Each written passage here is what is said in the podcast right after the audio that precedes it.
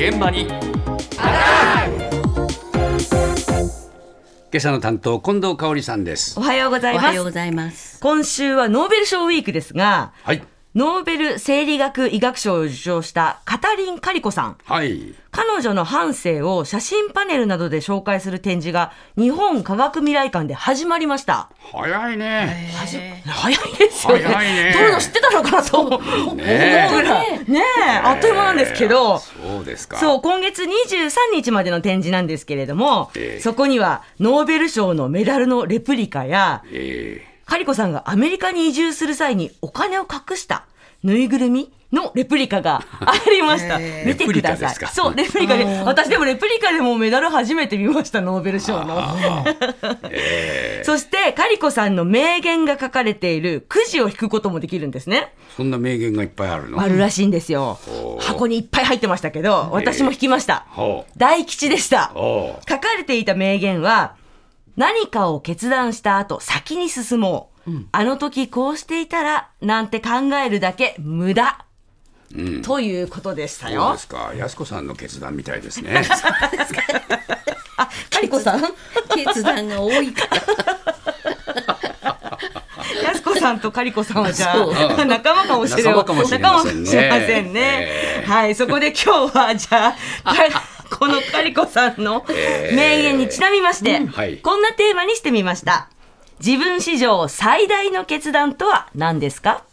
独立したことですかね。16年前に47歳。やっぱり安定があるかどうかっていうのはねサラリーマンの時と比べると。まあそれは不安とかもありますけどね。まあそれが大きな決断ですかね。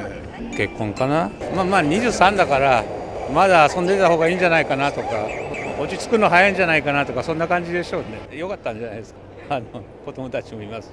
まあ、私 2回結婚してるんですけど2回目の結婚が台湾人だので、まあ、今台湾に駐在して久しぶりに帰ってきてる感じですけど、まあ、2回目の結婚が、まあ、人生の中で結構大きい決断だったかな。あの一番初めに入った会社を辞めた時ですね。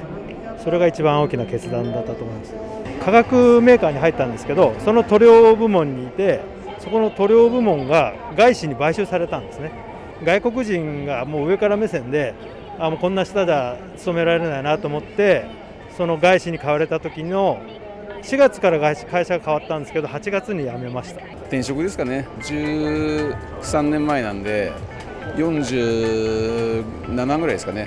あのまあいろいろその後は人生もね変わりましたよ。結構やっぱりあの、まあ、家族とかもいるので、まあ、自分一人だったらまあどうにでもなるんですけど、まあ、そういう意味では決断としては大きい判断だったかなと思いますけどね。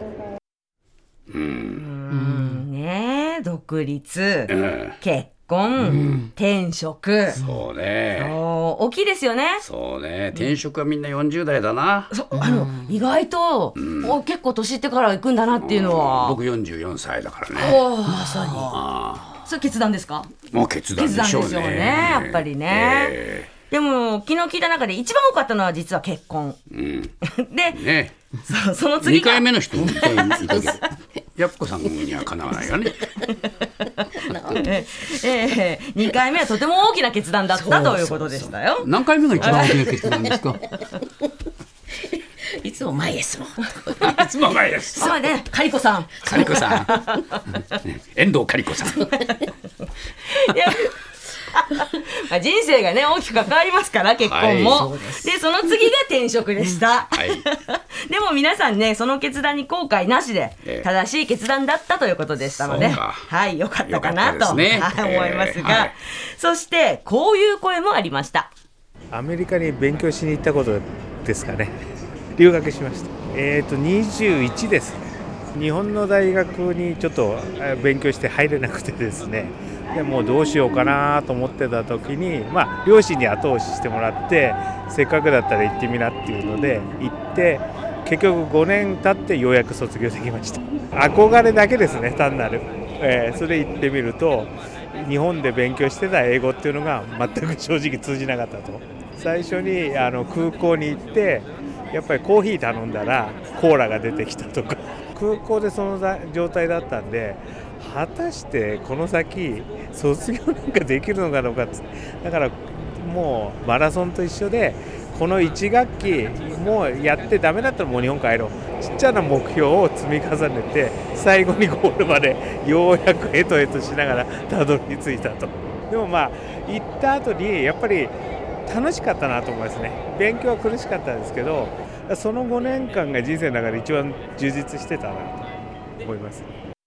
ああそうですか。これはね、うん。浪人中で、もうこの先どうしよう。そうかそうか。そう専門学校に行こうか、うん。就職しようかって悩んでたところお母さんが、うん。アメリカに行ってみたら世界広がるかもよって後押しをしてくれたそうなんですよ。はい。でも言葉が全然わからない異国の地でやっていけるのかやっぱり勇気のいる決断だったっておっしゃってましたけどね。そう。か。お母さんも勇気あったけどな。そうですねご本当に。本人も苦労した経緯があったわけだもんな。うんまあね。あよかったよ。そう一番充実してたなって人生の中でって思うんだったらいい決断になりましたよそうね。ですね。さあそして最後にこれから大きな決断をしようとしている方がいました。家を買うことですね。ちょっとサラリーマンで転勤族だったのでどこに家を買おうかなっていうので今そろそろ悩み始めてるところでやっぱり会社辞めてからのことを考えるんですよね。で最近ちょっと23年ぐらい前にテニスを始めたりとかしてそうするとやっぱりそこに住んでる友達ができてくるんですけど年取ってから会社の人との付き合いがまあなくなるじゃないですか。やっぱ地元で居場所とでも2人でいてても息が詰まるのでそういうその自分の居場所というか必ずしもその、まあ、嫁さんとは違う人たちと一緒にいる時間を持てることって大事だなと思うのでそれって住む場所によって結構大きく左右されるというかやっぱ新しくその徐々に作っていく人間関係を大きく離れたところに行ってもう一度作り直すっていうのって結構エネルギーがいるし年を取ってからの友達で距離感を縮めるのがすごく時間がかかるし場合によっては難しいのでっぱり住むところって特にその会社を辞めてからっていうのをターゲットに入れてどこに住んでどんな交友関係を築くかどんな趣味をしていくかっていうのは住むところによってかなり影響されるのでいろいろ考えるわけですけどまあもう本当にそろそろ決めないといけないのですごく今悩んでるところです。ね。家をねどこにするかね。最後の家をどうするか。そうね。だからこの会社を辞めてからの人生をいろいろ考えて悩んでるなんですよね。そうなんだね。もうね多分ねもう少しで会社が終わりなのかなっていう感じの方でしたけれども。でもおっしゃるようにどこで住むかで、やっぱり友達関係とかねやることとか、まあ、この後の人生左右されそうだっていうのはよくわかるので、ええ。やっぱりこのね難しいんだろうなと思いますけど安易に決められない様子は伺いましたよね。そうですか、うんえーカリコさんどういう決断したらいいですか？前をいつも向く。だそうですよ